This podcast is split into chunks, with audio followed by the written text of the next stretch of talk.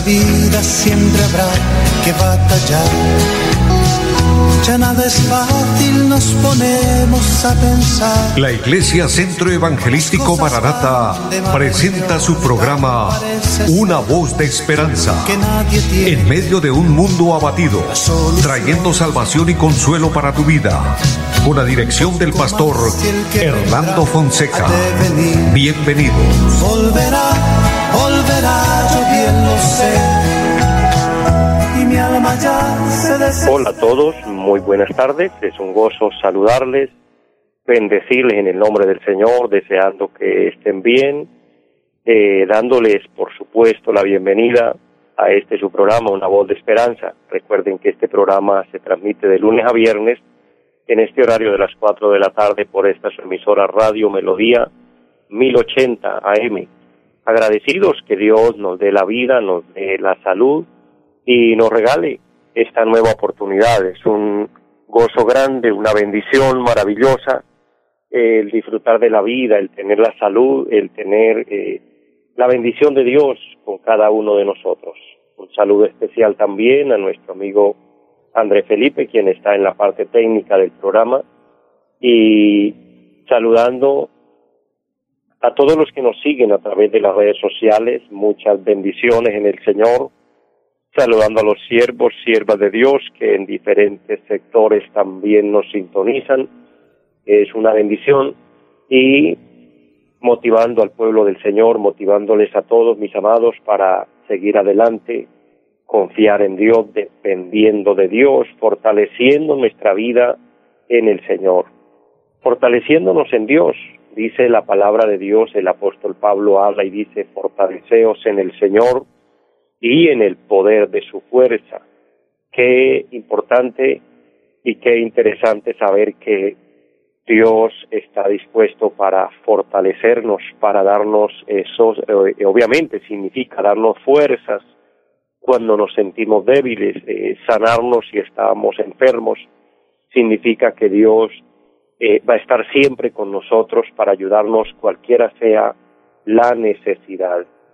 Eh, hay muchas razones para confiar en Dios, para depender de Dios, porque Dios es bueno y el testimonio grande, poderoso que tenemos a través de su palabra eh, es algo que obviamente bendice, fortalece y anima nuestra vida. Y quiero leer un salmo precioso de la palabra para luego orar y pedir al Señor su bendición. El salmo número 103 dice la palabra del Señor, bendice alma mía Jehová y bendiga todo mi ser su santo nombre. Bendice alma mía Jehová y no olvide ninguno de sus beneficios. Él es quien perdona todas tus iniquidades, el que sana todas tus dolencias, el que rescata del hoyo tu vida, el que te corona de favores y misericordias, el que sacia de bien tu boca de modo que te rejuvenezcas como el águila. Jehová es el que hace justicia y derecho a todos los que padecen violencia. Amén. Es preciosa la palabra y aquí encontramos eh, una expresión de alabanza, de agradecimiento, de reconocimiento a nuestro Dios, a nuestro Creador. El salmista decía, bendice alma mía Jehová. Eh, es una parte eh, importante que espiritualmente él tenía y sentía una conexión con Dios. espiritualmente quería tener un apego hacia Dios y por eso él eh, habla a su alma o desde su alma, que algunos teólogos dicen que el alma eh, representa o significa las emociones, aunque el alma también está representando eh, la parte espiritual, la parte inmaterial del hombre. El punto es que el salmista está expresando su reconocimiento a Dios, su gratitud a Dios, está viendo los beneficios de Dios cuando Él dice, bendice alma mía Jehová y bendiga todo mi ser su santo nombre, bendice alma mía Jehová y no olvide ninguno de sus beneficios. ¿Cómo olvidar los beneficios de Dios? ¿Cómo olvidar que Dios es bueno, que Él es precioso? No lo vemos. Con nuestros ojos físicos no lo podemos ver, es algo natural y bíblico, pero Él es real, Él se deja ver en, la naturaleza, Él se deja ver en su cuidado con nosotros, en el aire fresco que respiramos, en el sol que nos calienta y que nos alumbra, eh, en todos los beneficios recibidos de Él. Y cuando entramos en su palabra y meditamos eh, en este libro santo, la Biblia, la palabra de Dios, con mayor razón sentimos un apego hacia Dios, un afecto, porque vemos su amor manifestado con nosotros, vemos la salvación de Dios como un regalo y encontramos las promesas de Dios y encontramos que el Señor nos tiene dentro de su propósito. Y recuerden amados que pronto nos reuniremos con Él, el Señor vendrá a llevarnos, el Señor vendrá a levantar su pueblo, su iglesia, en términos doctrinales se conoce como el arrebatamiento de la iglesia. Dice el apóstol, los que han muerto en Cristo resucitarán primero y los que estemos vivos seremos transformados y arrebatados para encontrarnos con Cristo en el aire. Entonces, eh, es sorprendente ver las promesas del Señor y así estar preparados, estar listos para nuestro encuentro con Él. Amados, vamos a orar a Dios Vamos a presentar nuestra vida, nuestras necesidades, nuestras peticiones. Que Dios eh, se glorifique a su favor, a mi favor, y que podamos ver la mano de Dios con cada uno de nosotros. Padre que esté en el cielo, le doy gracias por tu palabra. Le doy gracias por la vida, por la salud y por este momento especial, un momento en el que podemos honrar y exaltar su nombre.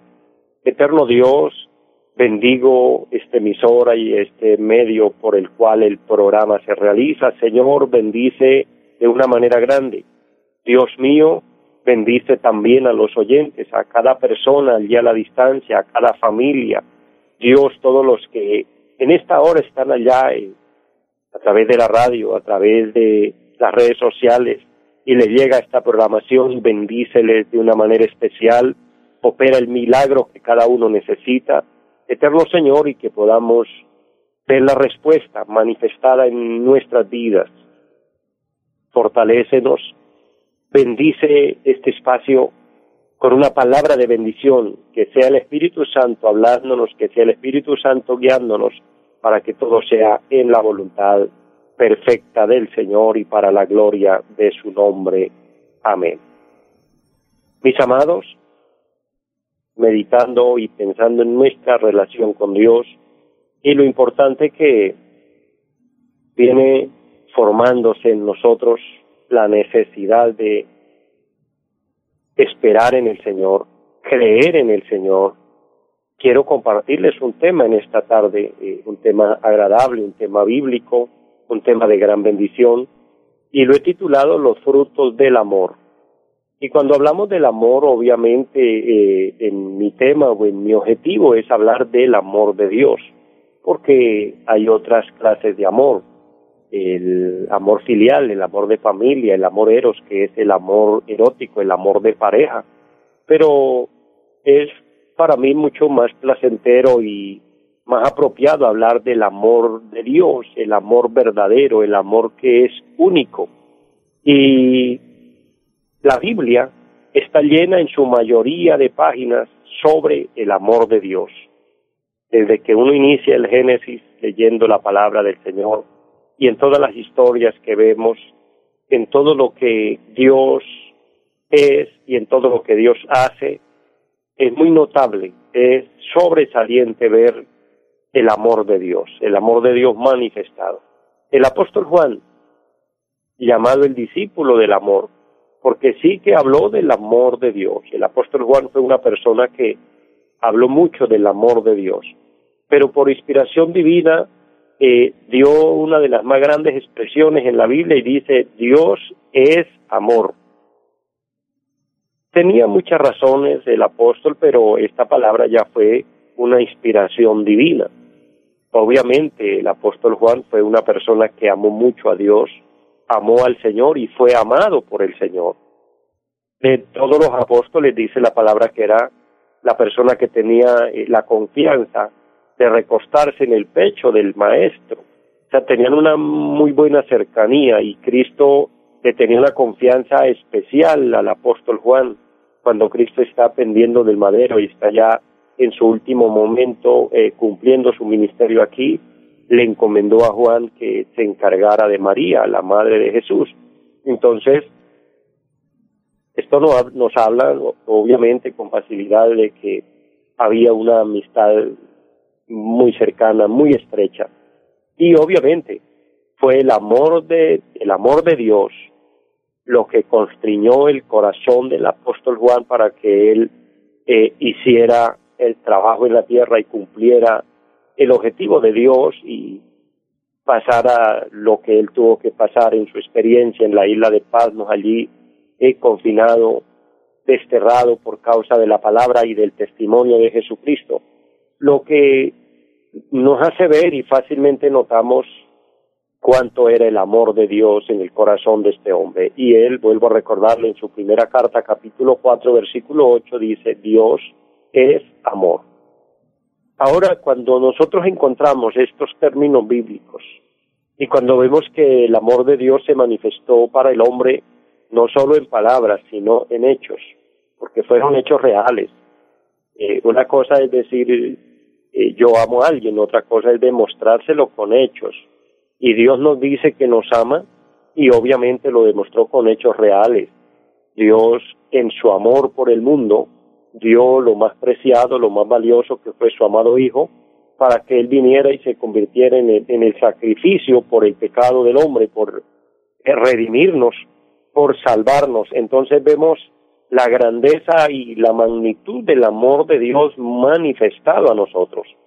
Si Dios nos ama tanto, es una verdad, fuimos nosotros, fue el hombre el que se alejó de Dios por consecuencias del pecado, la desobediencia, y, y día por día el ser humano se aleja de Dios, y es Dios quien interviene, es Dios quien se cruza en nuestro camino para que de esa manera nos acerquemos a Él miremos al cielo y alcancemos la salvación, esto es puro amor, porque Dios es Dios con nosotros o sin nosotros, Él sigue siendo Dios. Entonces lo que Dios quiere es mostrar su amor salvándonos, mostrar su amor redimiéndonos, ayudándonos, eh, atrayéndonos a Él. Uno de los profetas dice que Dios nos atrajo con cuerdas de amor. Entonces, en todo vemos el amor de Dios. Eh, en tanto a que esto es notable en la Biblia, ahora, ¿qué espera Dios a cambio de tanto amor por nosotros? Mirando la palabra de Dios, lo que Dios espera a cambio es que nosotros lo amemos a Él. De hecho, es el primer y grande mandamiento, amarás al Señor tu Dios con todo tu corazón, con toda tu alma y con toda tu mente. Pero ahora Dios espera que ese amor se sea notable, que ese amor eh, no sea solo de palabras, sino que tenga resultados, que tenga frutos. Pero vamos a ver si cuando una persona, un ser humano, puede amar a Dios, yo creo y espero así sea, que muchos de los oyentes en esta tarde, muchos de los que oyen esta palabra y están en sintonía de este programa, sean de los que puedan expresar de corazón y digan, amo a Dios porque el amor a Dios, cuando nosotros amamos a Dios, se producen unos frutos extraordinarios. Vamos a verlo a la luz de la palabra. El capítulo 91 del libro de los Salmos, de hecho el Salmo 91 en la Biblia es un salmo muy importante, es un salmo eh, que trasciende en bendiciones grandes no es simplemente utilizarlo como algunos creen que es un salmo como un amuleto de la buena suerte. Y algunos hasta abren la Biblia en el Salmo 91 y lo dejan al lado de la cabecera de la cama donde duermen, creyendo que esa es la bendición. Yo creería que más factible sería leerlo, más factible sería aprendérnoslo de memoria, más factible sería aceptarlo en el corazón. Y precisamente en este Salmo 91, es donde encontramos los frutos del amor. Basándonos en el término que si Dios nos ama y nosotros devolvemos a, Él de la misma forma un amor sincero y amamos a Dios, esto producirá unos frutos extraordinarios. El capítulo 91, versículo 14, vamos a ir a la palabra, dice, por cuanto en mí ha puesto su amor. Una de las cosas que en primera instancia podemos encontrar aquí en la palabra, es que Dios sabe quién lo ama a Él. Obviamente en este versículo, en, este, en esta parte de la palabra, Dios se está refiriendo a su Hijo Jesucristo. Pero juntamente con Jesucristo, el Hijo de Dios, nosotros, los que por medio de Cristo alcanzamos esa posición de ser hijos, también tenemos la misma promesa y también tenemos el mismo derecho y también tenemos la misma responsabilidad de amar a Dios. Cristo amó a Dios por encima de todas las cosas. Cristo cumplió a cabalidad ese primer y grande mandamiento de amar a Dios sobre todo. Entonces, Él nos dejó el ejemplo para que nosotros sigamos de la misma forma su ejemplo eh, notable y amemos a Dios. Dios sabía que Cristo lo amaba y aquí lo expresa por cuanto en mí ha puesto su amor. Dios sabe cuánto usted ama a Dios y que Dios pueda decirte usted también, amado oyente, querido hermano, hermana que me escucha, siervo, sierva del Señor, cuánto amas usted a Dios, Dios lo sabe. Y Dios lo está diciendo y lo está colocando en este momento en, en, en, un nivel, lo está colocando eh, en una posición en la cual dice, por cuanto en mí ha puesto su amor. Y esa expresión, por cuanto en mí ha puesto su amor, habla de alguien que está expresando un amor verdadero a Dios. Porque Dios nos deja la libre voluntad de que de nuestro propio corazón nosotros veamos a quién amar. Entonces, a quién amar es una decisión que cada uno elige. Pero en cuanto a que tomemos la mejor de las decisiones y amemos a Dios y le expresemos a Dios nuestro amor y lo demostremos con hechos, obedeciéndole, sometiéndonos a Él, cumpliendo sus preceptos divinos, guardando su palabra, etcétera, y tantas cosas que competen al verdadero amor. Entonces, si tomamos esa decisión de amar a Dios, eso nos lleva a rendir nuestra voluntad, para decirlo en una palabra más completa, rendir nuestra voluntad a Dios.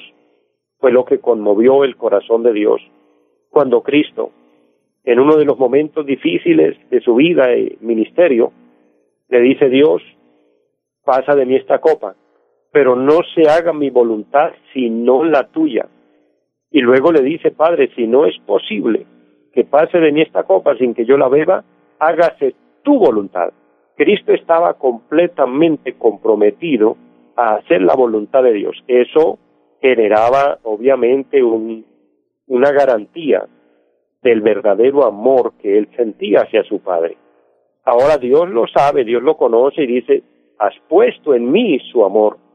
Y qué bueno que nosotros podamos también, vuelvo a recordarles, en ejemplo, o siguiendo el ejemplo de Cristo, también expresar nuestro amor a Dios, demostrarle amor, que Dios pueda decirnos, por cuanto en mí ha puesto su amor, entonces vas a cosechar unos frutos extraordinarios. Número uno, por cuanto en mí ha puesto su amor, yo también lo libraré.